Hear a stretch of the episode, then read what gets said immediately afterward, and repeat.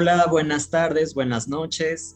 Bienvenidos y bienvenidas y bienvenides a otra sesión de nuestro conversatorio, es nuestro sexto ciclo de conversatorios del Seminario de Intersecciones de lo Religioso, el SEMIR. En esta ocasión, pues como sabrán, está dedicado a magia, esoterismo y paganismos.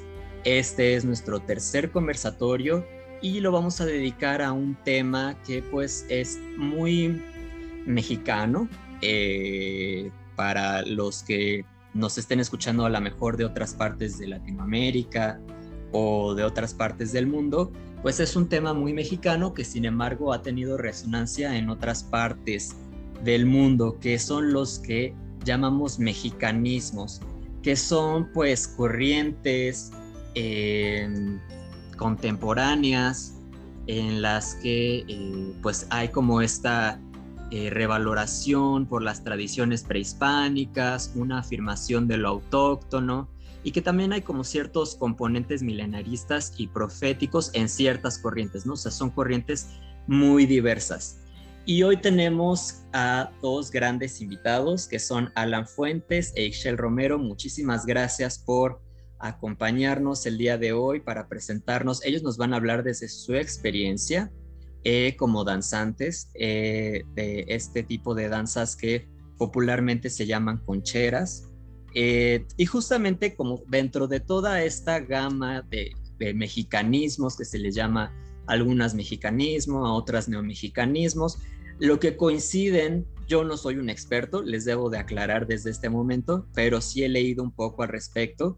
Entonces lo que coinciden los diferentes académicos que sí han trabajado estos temas es que no se pueden entender estos fenómenos si no fuera por este tipo de danzas rituales que son pues sí como que han sido fuentes de inspiración para todos estos movimientos y que también estos movimientos han tenido repercusión en, las tradiciones de las danzas. Entonces me gustaría que nuestros invitados comenzaran presentándose, presentándose brevemente y si nos podrían decir en qué consiste su práctica de danza ritual y cómo llegaron a ella. Entonces, Ixchel, ¿te gustaría eh, compartirnos un poco al respecto? Gracias, Manuel. Y pues buenas tardes, Alan. Buenas tardes a, todas, todos, todos quienes nos escuchan desde cualquier lugar, desde donde estén. Eh, de antemano, gracias por la invitación y por el espacio para escuchar nuestras experiencias pues em, eh, cada que me preguntan esto es como, ah, ¿cómo lo respondo? Porque es, es de pronto complicado, porque siempre me llamó la danza azteca desde niña, siempre. De pronto no sabes que algo te llama hasta que lo ves y dices, claro, era eso lo que me llamaba, ¿no? Eh, muy, muy breve, obviamente, porque sé que el tiempo es, es corto, pero yo recuerdo mucho de niña eh, paseos en el centro, en la planta, en la plancha, perdón, del Zócalo. Nosotros, bueno, yo estoy en Ciudad de México y hace muchos años, cuando yo era niña, ya tengo algunos añitos, em, era muy común verles danzar justo en la plancha del Zócalo. Ahora ya no tanto, solo en ocasiones muy especiales. Incluso nosotros ya, ya hemos danzado ahí, pero ya no es común. Entonces la Ischel de 6, 7 años veía a esos danzantes de entonces súper emplumados con sus atuendos espectaculares y llamativos y el toque del huehuet y las ahumadoras con el copal, o sea, era toda una atmósfera irreal para una niña que, iba de paso, porque además me llevaban corriendo así de ven rápido, venimos a comprar solo algo, ¿no? Mi abuela. Y yo decía, es que mira, y, no me permitían detenerme a mirar, ¿no? Y yo no entendía qué, era, qué eran esas personas, no entendía, pero siempre era como quiero regresar y verlos, quiero regresar y escuchar el tambor, quiero pasar cerquita y escuché, percibir el aroma del, copal, por ejemplo, ¿no? Esa atmósfera mística que yo desconocía qué significaba. Y con el tiempo, de pronto, entre otras actividades, pues se van perdiendo esas em, como esa atracción quizá me, distraje en otras cosas, pero al final vuelves al punto. Y en alguna situación totalmente alejada de, que pensara que ahí la pudiera encontrar, conocí a una amiga que fue quien me invitó a la danza. empecé yo a ver sus fotos en, en, Facebook, ya sabes, te agregas, empiezas a stalkear a la persona y, y, yo, yo veía sus fotos y dije, no puede ser, ¿no? O sea, yo pensé que eso lo hacían solamente, o sea, que era muy difícil poder entrar o poder hacerlo. Y en ella vi la oportunidad y le dije, yo quiero ir, llévame a donde sea que tú hagas esto. Y, así fue donde llegué al Calpuli donde yo estoy, el Calpuli Metzcualo Tonalistli. Ahí empecé a tomar mis clases de danza azteca de cero porque yo no sabía absolutamente nada, ni qué significaba, ni, o sea, nada y lo que he aprendido de danza lo he aprendido allí con, con mi maestro Hekat, con mi jefe del Calpuli. Y pues esta, esta integración formal a la danza eh, fue hace seis años, pero te estoy hablando desde que yo era niña, ya, ya lo quería hacer, pero no sabía, hasta que tuve la oportunidad de hacerlo. Así fue como yo llegué. Muchas gracias. Alan, ¿te gustaría comentarnos un poco sobre en qué consiste tu, tu, práctica de danza y cómo llegaste a ella? Sí, eh, bueno, buenas noches, eh, Manuel y Shell. Igual que Shell, ¿no? Agradecer la oportunidad y el espacio. Y bueno, una disculpa por si la conexión se corta, si se escucha mucho ruido.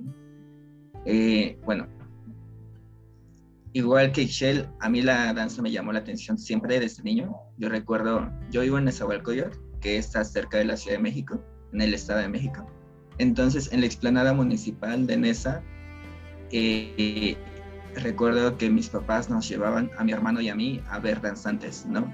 Pero solo era eso, igual como dice Shell, solo era como verlos un ratito, como un espectáculo, como de, ay, mira, míralos, ¿no?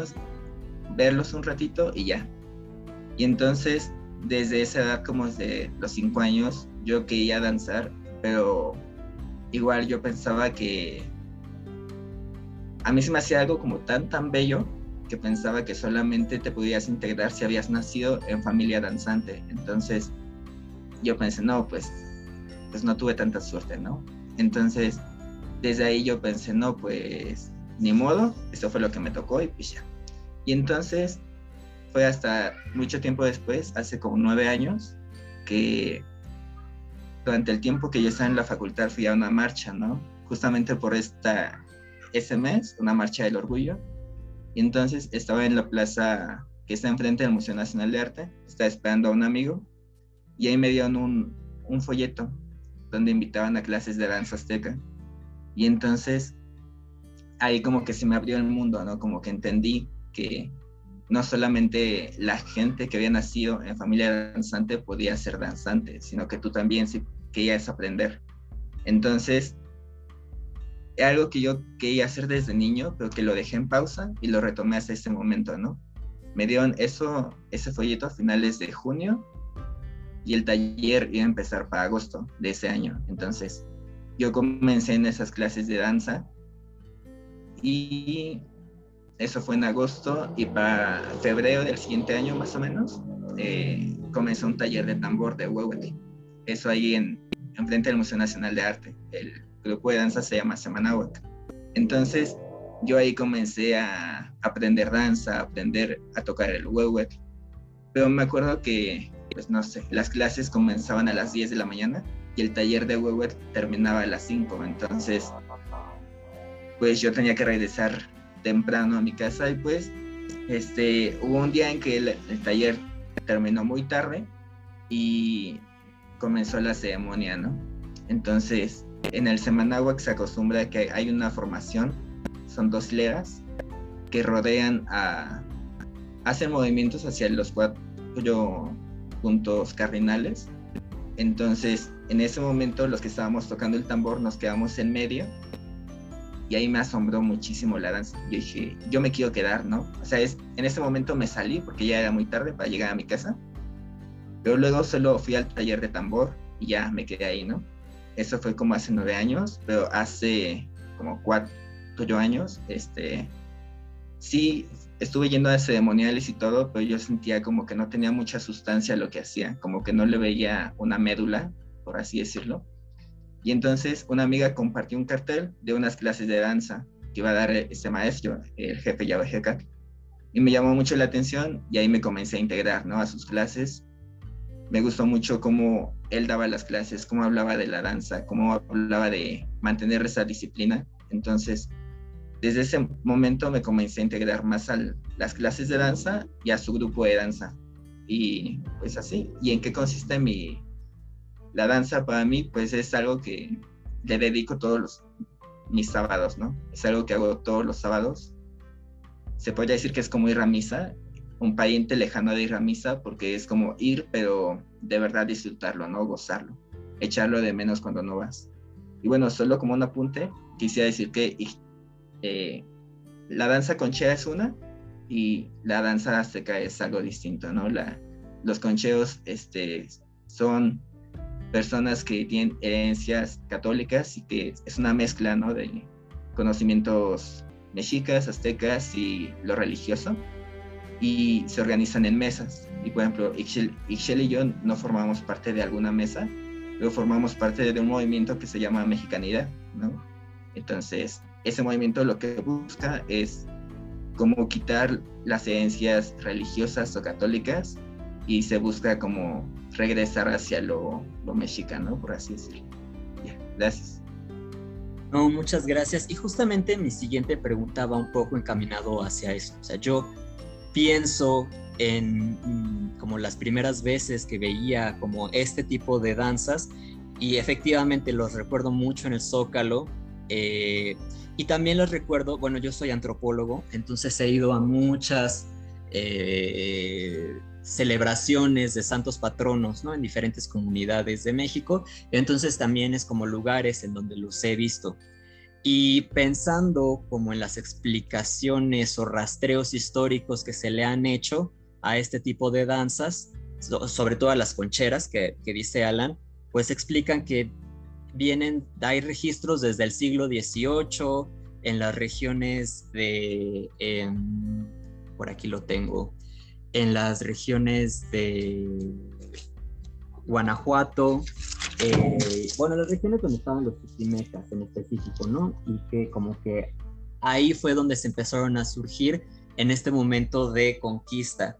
Entonces, eh, como que justamente esta tradición conchera está muy de la mano con la tradición católica, obviamente con ciertos elementos prehispánicos, pero que va de la mano con la eh, tradición católica, pero justo las que se desprenden de este movimiento eh, del mexicanismo, pues no, ¿no? Como que si hay un corte con lo católico, con lo cristiano y busca una, eh, un reencuentro con lo prehispánico.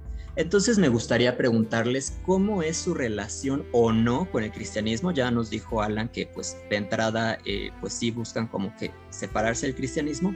Y entonces, ¿cuáles son las características de las danzas, ¿no? O sea, eh, ¿se le reza alguna deidad?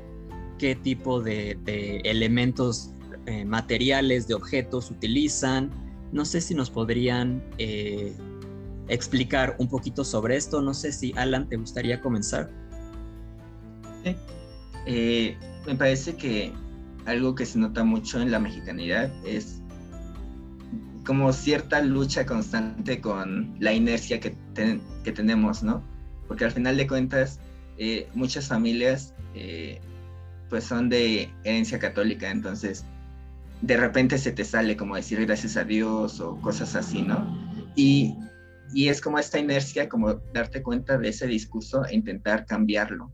Es decir, yo he escuchado cuando se, pide, cuando se pide permiso para danzar, cuando se agradece, decir agradecer a nuestro Padre, pero en eso mismo hay como cierta disputa y hay gente que agrega, ¿no? A nuestro Padre que es madre a la vez. Entonces ahí hay como un, una reformulación, ¿no? De no ver a Dios como como un hombre, un anciano, este, sino verlo como algo dual, ¿no? Como, no como un hombre ni como una mujer, sino como, una esencia masculina y una esencia femenina que está como en equilibrio. Y también se intenta como no verlo así de, así no, pues Dios, sino yo he escuchado veces en que se dice el gran misterio, el gran espíritu, eh, a la vida, eh, aquel por quien vivimos, ¿no? Entonces, es esa relación como de alejarse, porque sea como sea, por la herencia cultural que tenemos, por la herencia histórica, cuando se menciona la palabra religión en contextos de danza, se entiende como un sinónimo de la religión católica, ¿no? Sin contemplar que hay más religiones en este país. Y al entenderlo como sinónimo, hay cierto estigma, ¿no? Por todas las, pues toda la población indígena que fue, pues, asesinada para, pues, en estos desplazamientos de poder, ¿no? De los españoles y los indígenas. Entonces, pienso que es uno luchar como con esa inercia y también con esas herencias que ya tenemos de familia. Y bueno, eh, yo lo digo desde mi perspectiva, es intentar, porque a mí suelo tener como esas confrontaciones, ¿no? Más con mi madre. Una vez me dijo, es que tu papá y yo te, dimos esa religión, ¿no? Y tú tenías que seguirla y está como ese discurso de pensar que como padres fallaron porque sus miembros, eh, sus miembros queridos no siguen en esas religiones y pues no, al final de cuentas es como buscar ese equilibrio, ¿no? Pensar que tú no le fallaste a nadie, sino que tú ves las cosas de una manera distinta y no es que tú seas único e inalcanzable, sino que tú los ves desde una perspectiva que te llena más. Cada quien tiene la forma en que enfrenta el aspecto espiritual y pues nosotros lo enfrentamos así. ya, gracias. Muchas gracias, Alan. Ixchel, ¿a ti te gustaría comentarnos un poco de esta relación o no con el cristianismo y si quisieras ahondar un poco más sobre los elementos espirituales que están presentes en la danza? Sí, gracias, Manuel. Mm, yo creo que es imposible, naciendo aquí en México, no caer en una de esas, en el catolicismo o en el cristianismo, ¿no?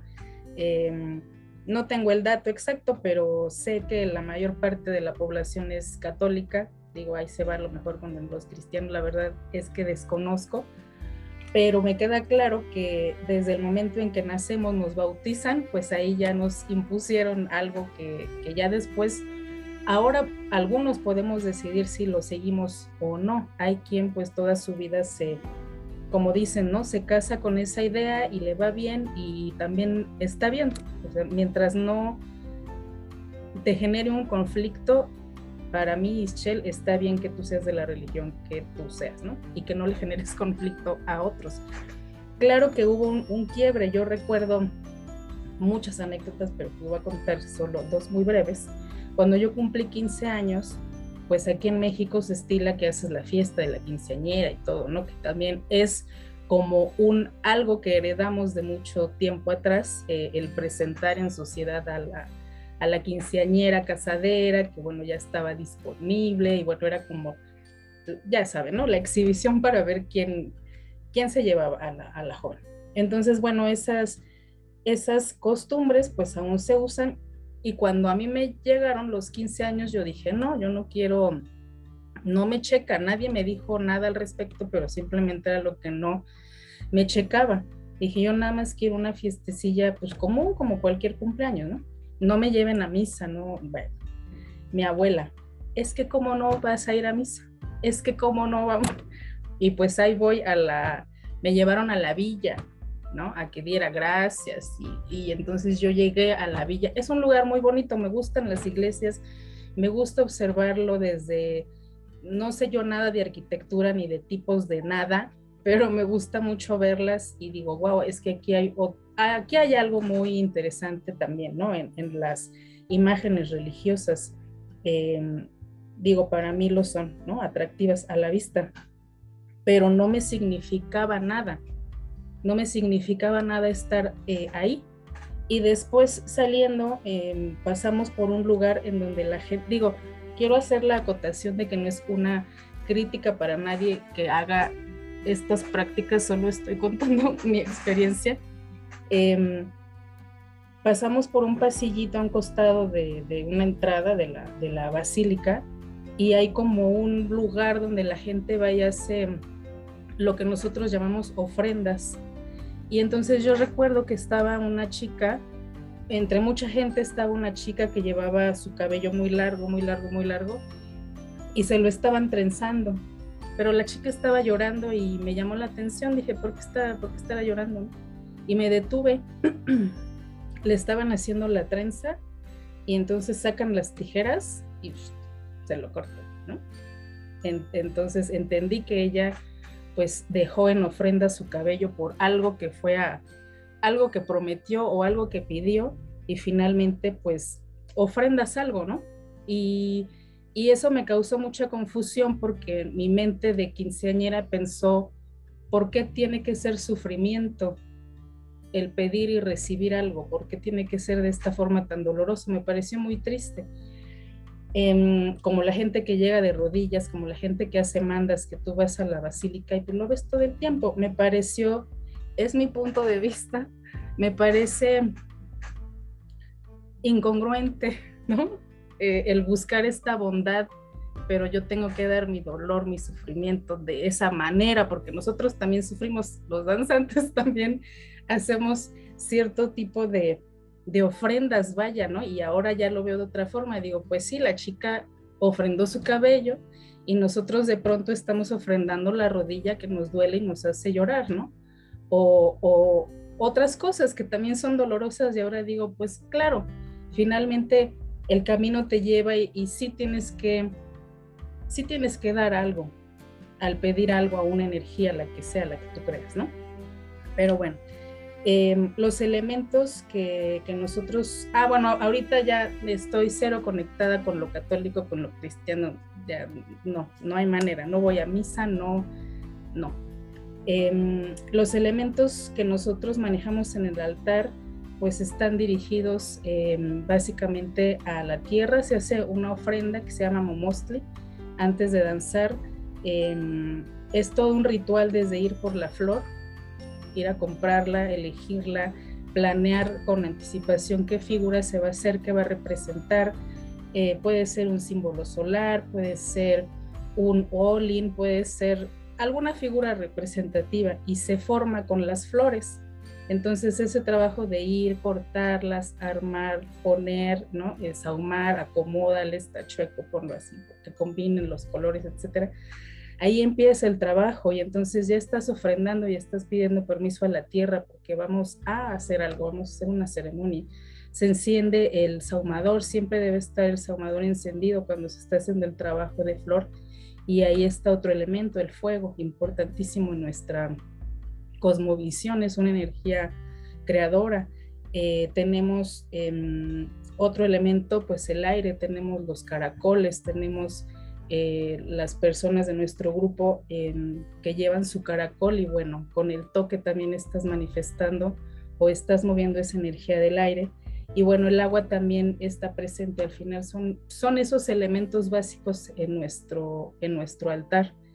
A diferencia de, de los católicos, los cristianos que tienen sus representaciones, ¿no? La Virgen María, Cristo, pues nosotros de alguna manera también Em, tenemos guardianes de los rumbos. Alan lo, comentó hace rato, se pide permiso a los rumbos.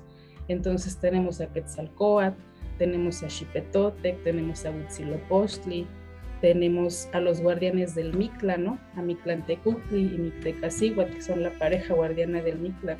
Y te puedo mencionar muchos más, Tlaloc, Huatlicue, Tonantzin, que son esas deidades que, que que de alguna manera los representaban, pero eran guardianes de los lugares o guardianes de los elementos o guardianes de las cosechas, del maíz.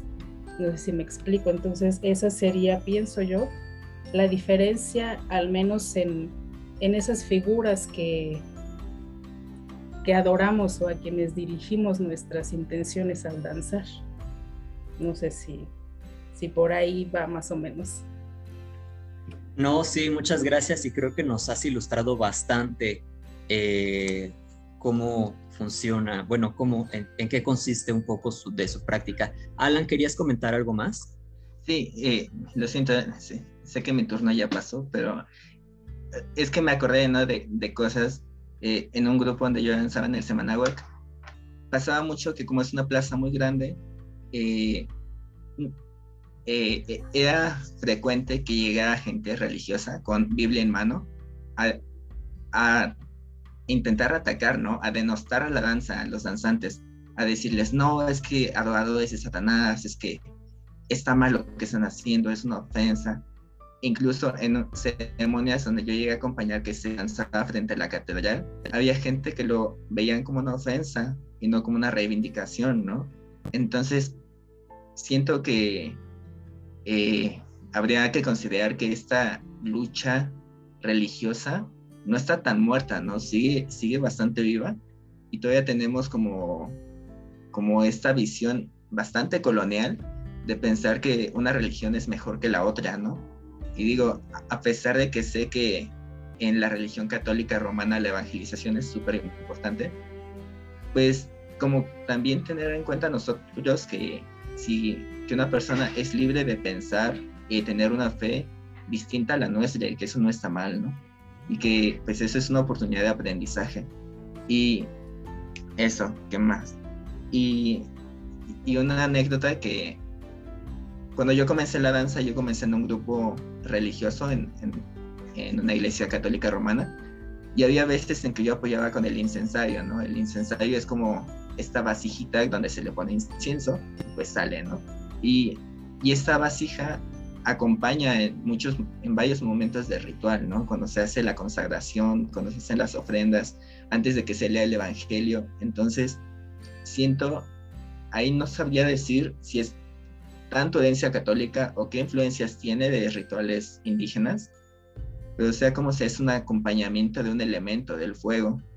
Y yo me acuerdo que una vez, pues por iniciativa mía, dije, ah, pues si estoy apoyando en el ensayo, pues vamos a echarle copal, ¿no? Y entonces tuve esa iniciativa de cambiar el, al inicio de la misa, a mí me daban como el incienso, y pues como mi compañero no sabía, pues yo le eché copal, ¿no? Le dije, mira, es que este también, también sirve, ¿no? y coincidió que en este momento el oficiante, el sacerdote, era un sacerdote nuevo, más joven, y cuando él puso el copal, se dio cuenta y nos dijo, ¿no? Como, ¿dónde consiguieron este incienso? Entonces, como yo me di cuenta que iba a haber bronca, pues yo quité el copal. Pero, o sea, como sea, hay ese estigma todavía, ¿no? De pensar que estás faltando al respeto. Y digo, mi iniciativa nació de pensar que el copal es algo muy sagrado y entonces aportar ¿no? más a la ceremonia. Pero en ese momento me quedó muy, muy claro que no, que hay momentos, que hay lugares. Entonces, aunque la misa tenga ese elemento muy parecido al saumador, eh, también hay elementos que hay que diferenciar, ¿no? Porque todavía hay cierta carga, cierto estigma. Gracias. Muchas gracias. Y esto que mencionan me hace recordar al término que le estamos dando a estos conversatorios, que es el de paganismos, ¿no? Que justamente es un término que viene desde el cristianismo, como el cristianismo denominó a otras religiones autóctonas y como ahora hay movimientos que revaloran ese término y que incluso dicen con orgullo yo soy pagano, ¿no? Eh, justamente como eh, para quitarle esa eh, connotación negativa que se le ponía al cristianismo y que bueno, que el cristianismo utilizaba o utiliza para diferentes religiones autóctonas de Europa, de Latinoamérica, pero que tienen estos elementos en común, esta adoración a la naturaleza, esta importancia de la naturaleza, eh, y que bueno, tienen eh, diferentes elementos en común. Y creo que también es importante hacer como esta distinción un poco más a profundidad entre el mexicanismo y el neomexicanismo o los neomexicanismos en el que el mexicanismo, justamente, como nos han estado comentando, pues justamente es como esta revaloración de lo mexica, de lo azteca, de lo náhuatl, y, como tratar de eh, eliminar, o bueno, eh, irse por un rumbo diferente del catolicismo, la tradición hispánica, eh, herencia de la conquista española, y justamente como rescatar lo, mexica. y a partir de los 80 más o menos empiezan a haber movimientos de estudiantes, artistas, intelectuales, escritores que retoman elementos del mexicanismo, pero también de la New Age o esta corriente de la New Age. ¿Qué es la New Age? Pues como este movimiento que también retoma eh, pues elementos de religiosidades no occidentales o espiritualidades no occidentales, eh, y este énfasis en el reencantamiento por la naturaleza, búsqueda de lo, eh, de lo intocado a través de lo, tradicional, de lo autóctono, no, no cristiano, la sacralización de, los, de lo femenino, etcétera, etcétera, ¿no? Entonces empiezan a tomar estos elementos del mexicanismo, pero también lo empiezan a mezclar con otros elementos, eh, por ejemplo, del Tíbet, esta idea de que la, la tierra es un elemento, un ser vivo eh, y que tiene como puntos eh, como los chakras del cuerpo humano y empiezan a crear esto que se le ha llamado neomexicanismos, eh, que pues sí ya toman elementos de diferentes tradiciones. Entonces mi siguiente pregunta es, ¿qué tan pura creen que sea la tradición de su práctica a la época prehispánica?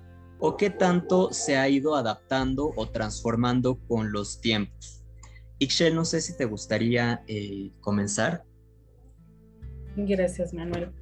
Pues de acuerdo con lo que hemos aprendido en el, en el Carpuli con, nuestro maestro, con el jefe, em, se pretende que las prácticas que, que hacemos de preservar esa cultura tan antigua sean lo más apegadas a lo que sucedía. Sin embargo, no estuvimos allí. No hay manera de que yo te pueda decir, sí, sí lo hacemos tal cual porque yo veía que así estaban. Es imposible.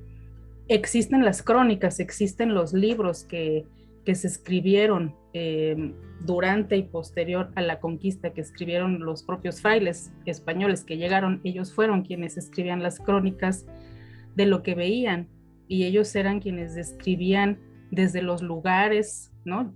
Cuando llegaron a Tenochtitlan quedaron ellos maravillados con las construcciones, con la edificación, con todo y, y lo describen en sus crónicas, describen cómo estaba organizada la ciudad, cómo se vestían, qué tipo de ceremonias, qué llevaban, entonces ellos te describen el saumador, el copal que lo llevaban las mujeres, ellos te describen cómo que estaban en círculo para hacer por lo que ahora le llamamos danza, ¿no? Y que estaba un hombre, una mujer, y que había algo en medio, entonces dices, ah, pues era el altar, ¿no? Eh, de flores ahora, porque pues en ese entonces no, tenemos la certeza de que lo hacían, y, y, los tambores, o sea, ellos te describen todo, y te describen a como ellos lo veían, los pasos que hacían en la danza, intentaban hacer como estas ilustraciones de, ah, pues movían los pies así, ¿no? Entonces, em, desde mi punto de vista y con la total ceguera que de pronto yo tengo al no ser aún, yo creo que me falta, nunca vas a acabar de, de aprender esto, ¿no? Desde esas cegueras de desconocimiento que aún puedo tener, pues era totalmente interpretativo de, bueno, yo lo veo así, pues así lo, incluso entre nosotros cuando nos estamos aprendiendo una danza, pues yo la anoto de una forma para después practicarla, pero Alan, si anota él el mismo, eh, el mismo movimiento, lo va a anotar de una forma distinta. Y entonces si nos intercambiáramos las, los apuntes, quizá no, seguro no va a corresponder porque es nuestra interpretación. Entonces, em, hemos visto también que se han creado danzas Em, muy específicas, a lo mejor para un calpuli o para determinada ceremonia o para determinada situación que concretamente no existían, pues no están en las crónicas, genuinamente son hechas pues en ese momento, ¿no? Para, para esa situación y toman claro pasos o movimientos o elementos pues que ya están en otras en otras danzas, pero pues sí se da el caso que se construyen. Al final, aunque quisiéramos llevar, eso ya, es una opinión muy personal, una vida 100% como la llevaban los antiguos mexicanos y mexicanas, estamos ya tan inmersos en la moderna, o sea, desde, desde esto, desde el Zoom, desde la tecnología, desde traer todo el tiempo un celular, desde traer calzado desde de cierto tipo, etcétera. La alimentación que llevamos, los lugares en donde, cómo, cómo eran donde ellos vivían y cómo son donde vivimos ahora, todo lo de lo que dependemos ahora los humanos modernos, pues ellos no lo tenían. Entonces es, es imposible. Lo que, lo que sí queremos preservar es ese espíritu del, de la danza y de la energía que ellos tenían. yo recuerdo mucho palabras del señor Valero, un señor que nos visitaba mucho en el círculo de, de danza y que pues él ya trascendió. Y él decía mucho en su discurso cuando nos visitaba, la danza es un vestigio, es el único vestigio vivo de esa historia de nuestros antepasados. Y nosotros lo estamos haciendo cada que danzamos. Eso es lo que queremos, yo creo que desde lo más profundo de nuestro espíritu, preservar su esencia y su memoria a través de esos movimientos que no sabemos si los hacían así o no, pero esa es la intención, preservarlos en espíritu. Esa es mi, esa es como mi opinión de eso. Muchas gracias. Alan, ¿te gustaría compartirnos tu opinión? Sí, sí, claro. Este, estoy como siguiendo esta línea de Shell, de que sí hay fuentes en los códices, incluso hay imágenes, ¿no? A veces. Y, y también hay vestigios, ¿no? Como el huevo de Malinalco. Entonces, hay referencias a las que nos podemos ceñir, pero habría que ver, ¿no? Habría que...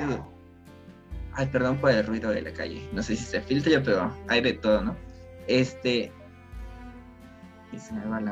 bueno, pero es que habría que ver a qué fuente vamos a recurrir, ¿no? Porque incluso si nos quisiéramos apegar más a los concheros, que son los que en sus formas han, han mantenido más conocimiento, al final de cuentas no podemos hablar de, de una pureza al 100% porque hay muchas mezclas, ¿no?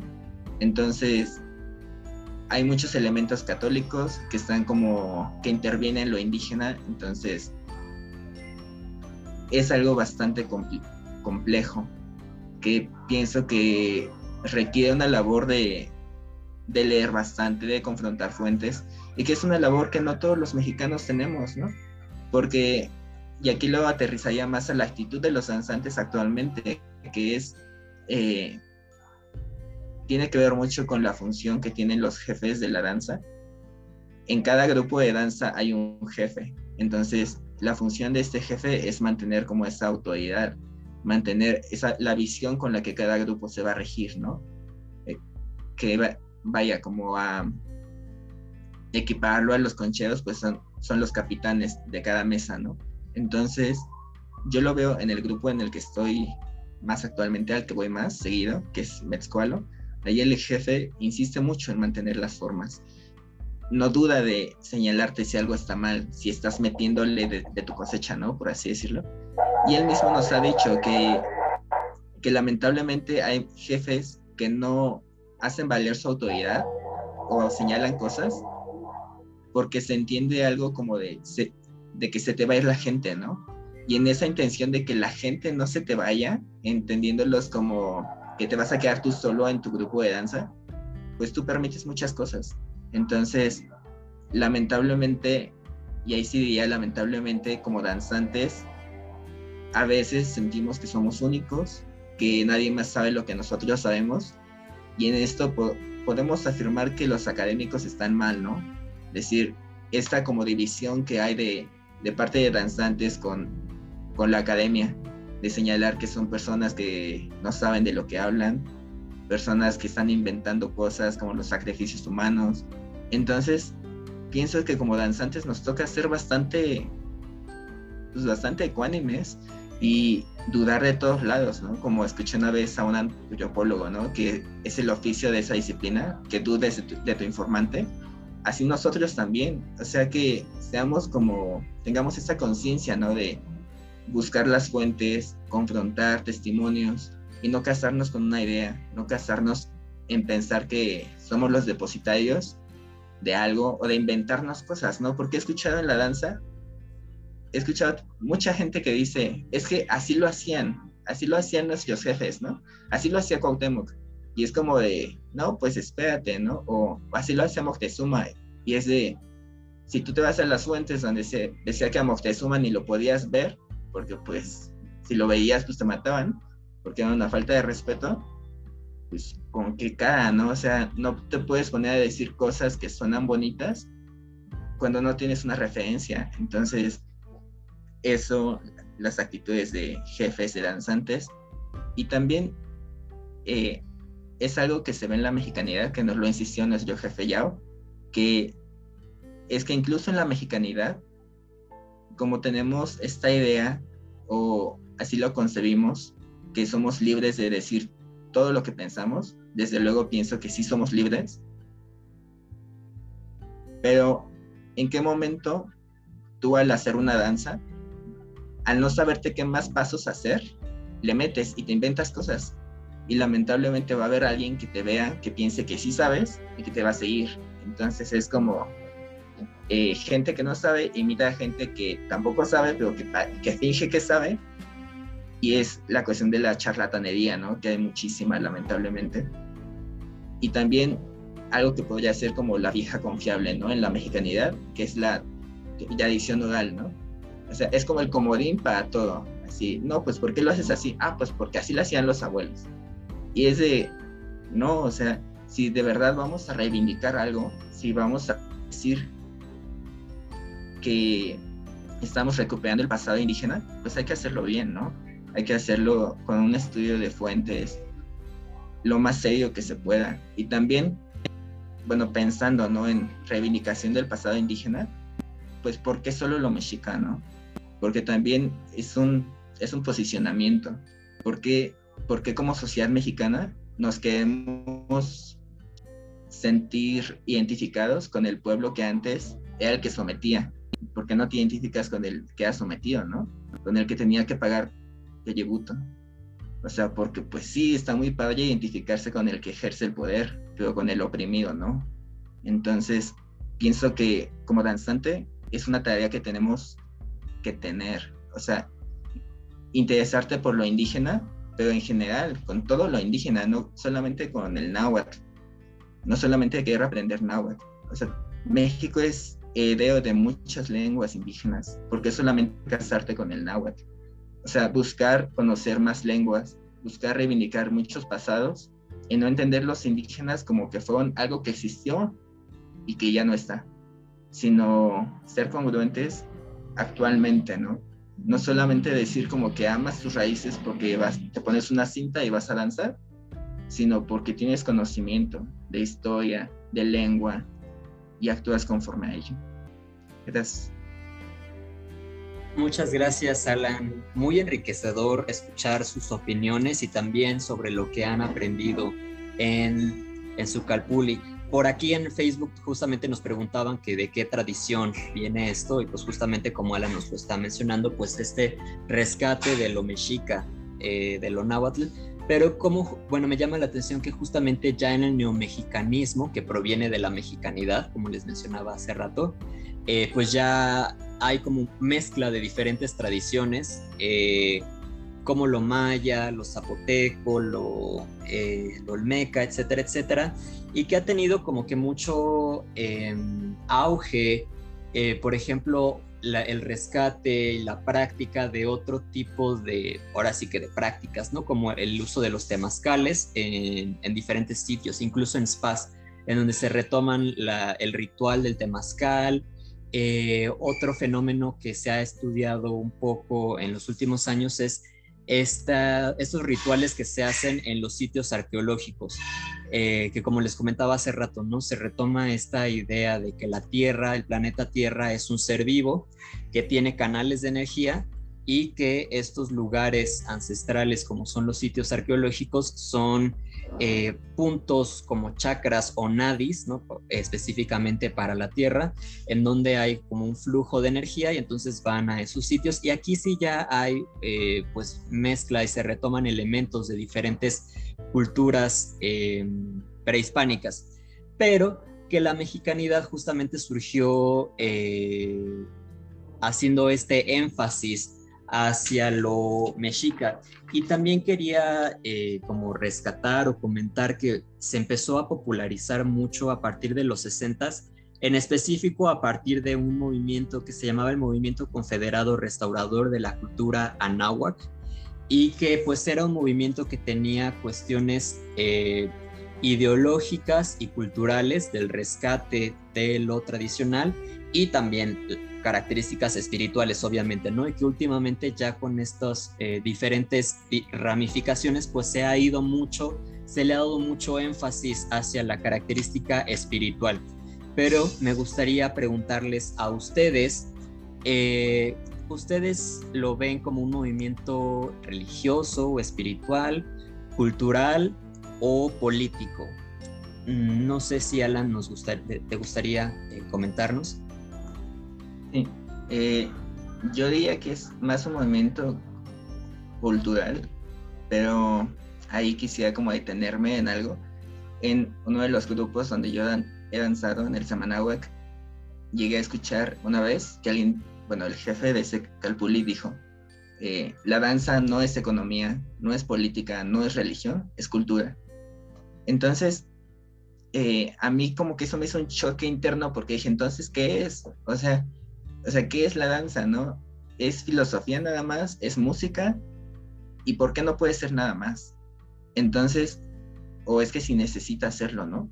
Y a mi parecer, viéndolo ya en perspectiva, hace mucho tiempo que escuché eso, viéndolo después de ya algo de tiempo, pienso que lo que intentó decir el jefe o lo que yo, lo que yo recupero de eso es que eh, la danza es algo, tiene que ver mucho con la identidad con quién eres tú como mexicano, con cómo te posicionas en tu realidad.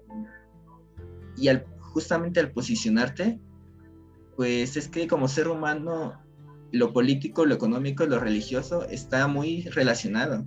No lo puedes separar tal cual, ¿no? Digo, un ejemplo de cómo la danza se relaciona con la economía es que afuera de cada grupo, de cada círculo de danza, suelen haber artesanos que van y venden sus lo que ellos hacen. O sea, venden sus coyoleas, que son como estos objetos parecidos a cascabeles que se juegan en las piernas, cintas, eh, playeras, eh, blusas, de todo, ¿no? Entonces, sea como sea la danza, ya sea que lo quiera o no, es una actividad que permite articular más eventos económicos en torno a ella. También está como ejemplo en, Guerrero, en Ixcatiopan. Ixcatiopan es donde se piensa que están los restos de Cuauhtémoc, y ahí en febrero, digo, yo no sé a qué se dedica el pueblo los demás días, los demás meses del año, pero en febrero es, ahí hacen su agosto, ¿no? De la danza. Y no porque desvirtúen la danza, sino porque llega tanta gente, tantos danzantes, que pues la gente eh, sacan ingresos al rentar sus casas, ¿no? Para los danzantes. Entonces, puede que no sea un movimiento económico desde el origen, pero está muy relacionado con esos aspectos, con lo económico, con lo político. Comenzó como un, partido político, ¿no? Este movimiento de regeneración, bueno, no me acuerdo cómo se llama este movimiento. Y entonces lo que yo entiendo en perspectiva es que tengamos cuidado de no afiliar la danza a un partido político y más con la perspectiva actual de un de este gobierno de la Ciudad de México, ¿no? Que al menos en apariencia intentan regresar hacia, hacia lo indígena con las adaptaciones que han hecho del escudo de la Ciudad de México, con la ceremonia que hizo Obrador con, hacia los rumbos. O sea, sí es como un recuperar el pasado, pero es algo muy de pantalla, ¿no? Porque es como cubrir una cuota, cuota de diversidad o cubrir las apariencias. Entonces, si bien la danza se debe cuidar de no afiliarlo a un partido político, sí sirve para posicionarte políticamente porque yo he visto mujeres que el 8 de marzo van a danzar, ¿no? Atuendadas, que van a marchar atuendadas. Una compañera que me comentó que ella conoció la danza porque fue un movimiento por la desaparición de los estudiantes de Ayotzinapa. Entonces, puede que la danza no sea política, que no sea afiliada a un partido político, pero sí puede ser política, en tanto que te posicionas tú como ciudadano y buscas como los medios que te permitan eh, conseguir los fines que tú, que tú quieres, ¿no? Y en tanto a religioso, pues pienso que sí. O sea, más no poder. La danza es súper religiosa. Y pienso que debemos entender los danzantes que eso no es malo. Eh, que la danza sea religiosa no es que esté mal. No entender que la religión es someter al otro. Es un desarrollo de tu espiritualidad. Y pues sí, tú vas a una ceremonia de danza y tiene mucho que ver con religión. O sea, en cómo se, en cómo, en la posición que tú tienes, ¿no? Hacia los demás, cómo los concibes, cómo ves hacia tu entorno. Si tú te hincas, tú te arrodillas, cómo, no es que cuando nos hinquemos adoremos al fuego. Pienso que no es eso, pero sí es cierto reconocimiento a las esencias, cierto respeto a la naturaleza. Entonces, y digo, sobre las incorporaciones del budismo, eh, yo diría que no hay que dar por hecho que hay conocimientos que pertenecen a ciertas culturas, ¿no? Porque puede ser que en los conocimientos indígenas o conocimientos mexicas sí haya eh, puntos en el cuerpo donde residen las esencias. Y eso no es característico de una cultura o de otra. Es algo que es algo muy humano. Entonces, reconocerlo y reivindicarlo, pues no está mal. ya, gracias. Muchas gracias, Alan. Ixchel, ¿a ti te gustaría comentarnos? ¿Para ti se trata de un movimiento espiritual, cultural o político? Ya lo dijo todo Alan, pero bueno, muy, muy breve porque creo que ya tenemos poquito tiempo, ¿verdad? Em, en México, algo que nos hace mucho, mucha falta en general, eh, sin, sin, pretender ser despectiva ni, ni ofensiva, es esta identidad hacia nuestro origen, nuestra raíz. De pronto eh, nos, nos hemos topado con que a los extranjeros que de pronto andan por ahí cerca de donde nosotros estamos danzando, les llama muchísimo la atención y se quedan a, mirar e incluso piden permiso para poder entrar al círculo de danza aunque no tengan idea de qué están haciendo, pero ellos, ellos saben que México danzantes, ¿no? Es esa identidad, es esa característica específica de un lugar, ¿no? Es parte de lo que hace tu cultura. Y de pronto el ver que en, personas externas está más afianzada esa identidad, pues es como de, ah, ¿no? Te, es como el, de ahí cogeamos. Y, y, nosotros de pronto nos, nos pueden llamar la atención otras cosas de otras culturas, incluso eh, en lo personal. No, no te puedo decir que soy 100% mexica, ¿no? Que solamente tengo a mi cuatlicue y que tengo, no, la verdad, o sea, te mentiría, es, es un sincretismo de todo lo que de todo lo que nos llegó, no solo de la cultura española, sino de lo que ellos ya traían por una conquista que ellos vivieron años atrás con los moros. Entonces, es una conquista tras otra, tras, tras otra, y al final eso lo vas, lo vas representando en tu identidad del lugar en donde, en donde estás. Y siento que México, a reserva de, estar totalmente equivocada, se ha vuelto multicultural. Y, esta parte de la danza, el, el ser tan aferrados, aferradas, por así decirlo, a preservar esta, eh, al menos ese vestigio es como el, el, ese orgullo de decir, bueno, sí, está tan dispersa la gente en la cultura mexicana, pero aquí estamos los danzantes levantando la manita y diciendo, esto también es México, esto también eres tú, esto también es tu origen, tu raíz, y no es despectivo, porque a veces se usa como despectivo, ¿no? Hay los guarachudos, hay los, no sé, mil, mil formas que, que nos pueden llamar, pero eh, es parte de la cultura, aunque sea muy pequeñita. Y espiritualidad o religiosidad más bien fue la pregunta, pues por supuesto, porque la religión no la podemos entender solo como lo católico, lo cristiano. La religión es todo aquello que te, que te guía desde tu interior, son aquellas normas, valores, formas de comportamiento, incluso que ya tú adoptas. Y eso es la, religiosidad, nosotros las tenemos. El simple hecho de nosotros habernos presentado con el Ishkuaimecat, que es un un elemento en nuestra vestimenta muy importante porque es nuestra conexión con nuestra energía creadora, es nuestra conexión con nuestro conocimiento. Ya es como que no puedo no traerlo, ¿no? Y lo hablábamos tras de cámaras, ¿no? Y es, de, es que lo tenemos que portar, porque ya es como que si no lo traigo, digo, híjole, algo, eh, algo hicimos mal. Entonces, parte de esa religiosidad, de ese pequeño núcleo espiritual en donde nosotros estamos que guía nuestro, nuestros pasos del día al día.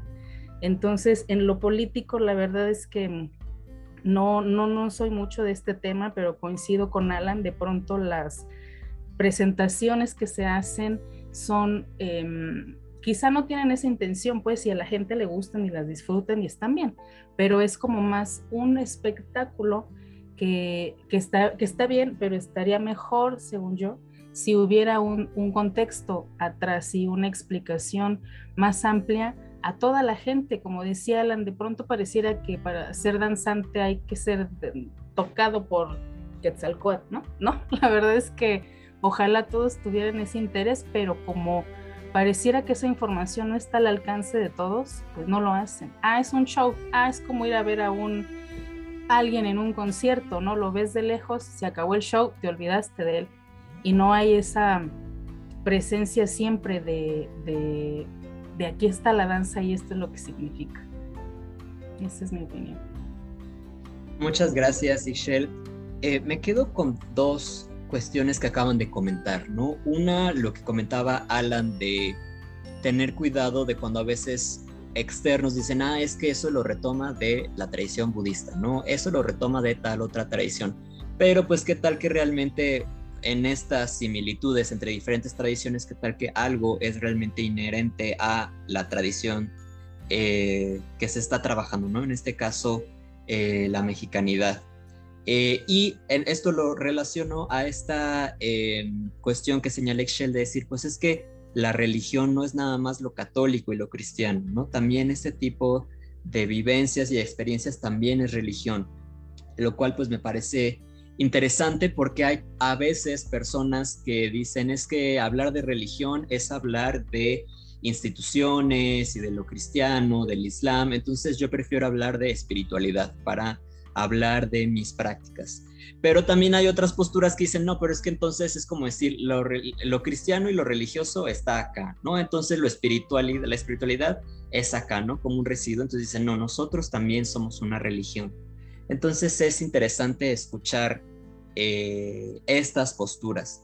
Y bueno, tenemos algunas preguntas en el chat de Facebook. A Weaver pregunta que ella había escuchado que en Querétaro existen diferentes familias que son las que preservan la tradición de la danza, cómo funciona eso. Y creo que justamente lo que has escuchado, Weaver, tiene que ver con esta práctica de los concheros, ¿no? Que como nos mencionaba Alan en un inicio, se diferencia de las danzas de la mexicanidad eh, y yo se me fueron los nombres, pero justamente la tradición de los concheros que sí retoman elementos católicos o que incluso están presentes en algunas prácticas católicas, como las festividades de los santos patronos, pues justamente vienen de eh, Querétaro y de Guanajuato. Eh, desde el siglo XVIII hay registros de estas prácticas, pero que la mexicanidad pues sí justamente corta con catolicismo y buscan una tradición pues ya eh, que rescata totalmente lo, lo, autóctono, lo mexica. Eh, y tenemos otra pregunta de Dulce Bravo que dice, cuando danzan, después hacen rituales de sanación con el caracol, el copal y las plantas. ¿Qué tan, qué tan seguido recomiendan esta sanación? No sé si Alan o Ixchel les gustaría eh, contestar esta pregunta. Pues yo, si me lo permiten. Sí, Ixchel. Eh, no lo comenté al, principio, pero bueno, de, los seis años a la fecha que llevo en el, en el Calpuli, he podido, he tenido la fortuna de trabajar con diferentes elementos. Eh, la, planta, bueno, la danza para mí es un, elemento, ¿no? Ahí ya hay, ya hay un, es un elemento. Eh, otro elemento con el que he trabajado son las plantas medicinales y el elemento que, estoy portando desde hace algunos meses, pues es el, el saumador, el, fuego. Entonces, em, Dulce pregunta que si después de danzar hacemos los rituales de sanación y qué tan seguido. Nosotros danzantes, ese ritual de sanación de entrada es cada que vamos a danzar y es cada, cada ocho días, por ponerle una temporalidad. La danza para nosotros es un ritual de sanación y siendo muy, muy romántica en este sentido, Alan no me va a dejar mentir, eh, a veces hemos llegado o nos hemos sentido decaídos o tristes o enfermos físicamente cuando algo te duele, cuando tienes gripa o cuando es algo más eh, emocional, quizá cualquier dolencia la que quieras. Eh, ahí, ahí se va. porque es, es de verdad, pareciera, quizá no quien nos escuche diga, ay, no es cierto, pero ya cuando estás ahí lo, lo vives, que es verdad. En lo personal a veces digo, ay, hoy me siento mal, algo me duele, no sé qué, pero algo me duele. Me voy a estar aquí acostada en mi cama a ver si me pasa. En sábado, en día que nos tenemos que ir a danzar. Y después digo, no, me voy a ir. Y he llegado al círculo de danza, no danzo, le pido permiso a mi jefe, sabes que quiero estar presente, pero no, algo no quiere danzar, algo no quiere encender el saumador, pero quiero estar aquí. Y esa es la medicina del ritual de la danza y termina el rito y ya se me olvidó que me dolía, ¿no? Pareciera magia, pero, pero no. Y es un proceso, no te pasa el primer día. Bueno, en lo personal no fue así tú vas construyendo esta relación con la danza, con el rezo, con la medicina, con el tiempo, lo vas interiorizando de esa forma y tampoco sé si a todos y a todas les pases, es mi experiencia la que les, la que les estoy compartiendo. Eh, tenemos en la ceremonia todo el tiempo el saumador, limpiando el lugar, haciendo intenciones, peticiones por la salud, el bienestar, el del círculo durante la ceremonia y cuando te vas, ¿no? Que te lleves esa energía eh, y que te acompañe pues hasta la siguiente vez, ¿no? Eh, y de pronto se convierte en algo que ya interiorizas en tu día a día. Entonces, cada cuando hacemos esas sanaciones, yo te diría que diario. Diario es, un, es una hierba de algo, ¿no? Para, la, para el cuerpo. Diario es un rezo, diario es un agradecimiento, diario es una intención hacia ti, hacia alguien. Se vuelve un hábito se vuelve un hábito hacerlo cuando estás inmerso. Eh, cuando no están inmersos, pues ya tener la curiosidad de quererlo hacer y de saber cada cuándo, pues para mí es, es querer estar en ese camino de sanación. Entonces yo invitaría a Dulce a que, pues a que nos visite, no sé si estás aquí en Ciudad de México, y pues que nos visiten. Eh, yo creo que la sanación, cuando interiorizas esta parte espiritual, rapidísimo. Eh, Estoy leyendo un libro de Mircea Eliade, espero haberlo hecho bien, que se llama De lo profano a lo sagrado, una cosa así. Y, entonces eh, él explica esta, esta parte que tú decías de, por ejemplo, cuando Alan dijo lo del copal en la iglesia, el copal ahí fue un elemento profano en ese lugar, pero es sagrado en otro. Entonces, cuando tú le encuentras lo sacro a algo, te, te hace hace ese clic, ¿no? Nosotros hemos encontrado eso, eso sacro en la, en la danza y en los elementos que usamos, entonces em, es, es de pronto como estar muy abierto y qué nos representa o qué nos llama de tal, de tal o cual práctica o de tal o cual cosa que veamos. Entonces, bueno, eso se lo dejo ahí a, ahí, ¿cómo se llama? A Dulce. Estás totalmente invitada a, a esta práctica de, de, sanación que hacemos todos los sábados. Muchas gracias. Y justo Twin hace la pregunta de dónde se les puede contactar o cómo. Bueno, eh, les repito, estamos aquí en la Ciudad de México, en el centro histórico. La calle es Gante. Gante y esquina con Venustiano Carranza. Estamos muy cerca de Metro Bellas Artes, de ¿Cuál es el otro de la otra línea? San Juan de Letrán. Ajá, sí. San Juan de Letrán, Metro Allende también queda cerca. Em, en el chat, eh, bueno, en los comentarios, si quieren terminando, voy a poner un, un, link para que nos busquen. Tenemos un grupo abierto al público, un grupo de, de, del Calpuli, donde pueden integrarse y donde compartimos información, fotografías, videos de nuestras ceremonias, eh, qué días estamos. Entonces, quien guste se puede integrar a ese, a ese grupo y sin ningún problema. Bueno, pues muchas gracias eh, por la información. Ahí quien esté interesado, eh, pues ahí tiene la información. para finalizar, me gustaría si nos pudieran comentar algo con lo que les gustaría cerrar la sesión. Alan, no sé si tengas un comentario con el cual te gustaría finalizar. Sí. Eh, bueno, es que podría ser tan amplio, podrían ser como muchas cosas. Pero, no sé, algo que he visto mucho es que eh, lamentablemente hoy día sigue como sigue esta visión, ¿no? De pensar que alguien que hace algo que tú no entiendes está mal que está loco o que es un fanático. Y sí, puede ser que sea un fanático, pero pues las más de las veces no. Entonces me gustaría como que como danzantes y también como no danzantes, que tengamos esa apertura a pensar que cada quien tiene distintos modos de sentir, cada quien tiene una historia de ellos y pues nos va a llevar más lejos que nos detengamos a pensar, a dialogar con esas personas, porque si no, vamos a hacer lo que hicieron, lo que se hizo en la historia de México con la conquista, ¿no? Llegar desde, desde España o desde donde fuera y pensar que la gente que está haciendo algo está mal o que es ignorante o que no sabe lo que tú. Entonces, intentar ser humildes de ambos lados, intentar eh, mejorar con lo que cada quien nos pueda enseñar, ¿no? Puede ser que, bueno, estoy muy seguro que Manuel y que Shell saben muchas cosas que yo desconozco y que me encantaría aprender. Entonces, y tal vez yo sepa algunas cosas que podría compartir. Entonces, pienso que eso es muy importante, ¿no? En un curso que llevé de febrero a junio me quedó muy claro cuando una ponente dijo que lo importante es que celebremos nuestras diferencias, que las reconozcamos, porque necesitamos visiones de todos lados. No tenemos por qué pensar igual, pero necesitamos los ojos de cada quien para llegar más lejos. Entonces eso nos va a ayudar mucho. Y bueno, ya ese es mi mensaje final. Y sumado a lo que Shell decía del grupo de Facebook, yo quisiera como resaltar al jefe, al jefe Yavejecat. Él tiene un grupo, un canal en YouTube.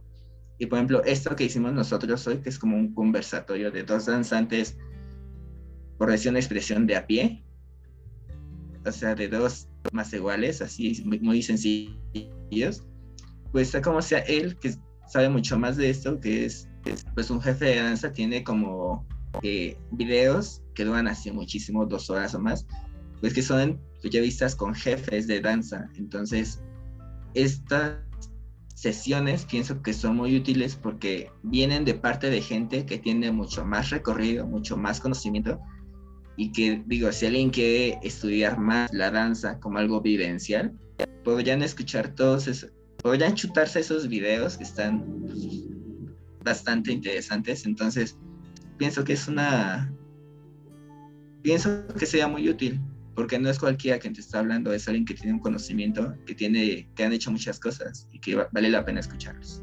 Ya. Muchas gracias, Alan. Sí, creo que efectivamente muchas veces en el ámbito de la investigación nos quedamos muy enclaustrados en lo teórico y justamente hace falta conocer y escuchar eh, la parte experiencial eh, y vivencial, como mencionas. Ixchel, ¿algún comentario con el que te gustaría finalizar? Gracias, Manuel. Pues digo, para ya no eh, repetir mucho de lo que dijo Alan, que es muy importante, eh, pues que visiten, digo, si no, es, es, comercial, ¿no? Que nos visiten a nosotros, pero finalmente eh, hay muchos grupos de danza, digo, seguro nos escuchan desde muchos lados diferentes, que se acerquen, que se acerquen si les llama la atención, acérquense, pregunten. Em, yo de pequeña, Alan de pequeño ya lo, ya lo expresamos, pensamos que era imposible, que tenía que ser alguien, pues sí, que ya naciera con esa sangre de danzante, pero al final, al final sí, si nos ponemos muy, em, muy románticos al respecto, sí lo somos, porque vuelvo al punto, ¿no? Es, es el origen, son nuestros ancestros, entonces si nos llama es, es por algo eh, hacerle caso a ese llamado y en donde ustedes encuentran esa parte espiritual, sea la danza o sea algún otro elemento, vayan, no lo dejen, no lo dejen pasar. Y, les vamos a compartir el link del grupo y el link de, del YouTube del jefe Yao para que vean los, las entrevistas que les hace a los jefes.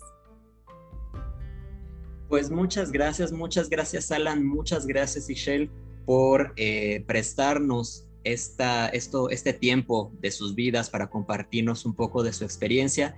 Y muchas gracias también a quienes estuvieron viendo, reaccionando a este conversatorio. Les recuerdo que la próxima semana tenemos el último conversatorio que va a estar enfocado a la Wicca. Entonces, eh, recuerden, es el próximo jueves a las 8 de la noche y si se lo pierden, igual pueden ver la repetición en Facebook o en YouTube. Subimos los videos al día siguiente. Y pues nada, muchas gracias. Que tengan una bonita noche eh, y nos estamos viendo la próxima semana. Muchas gracias y hasta luego.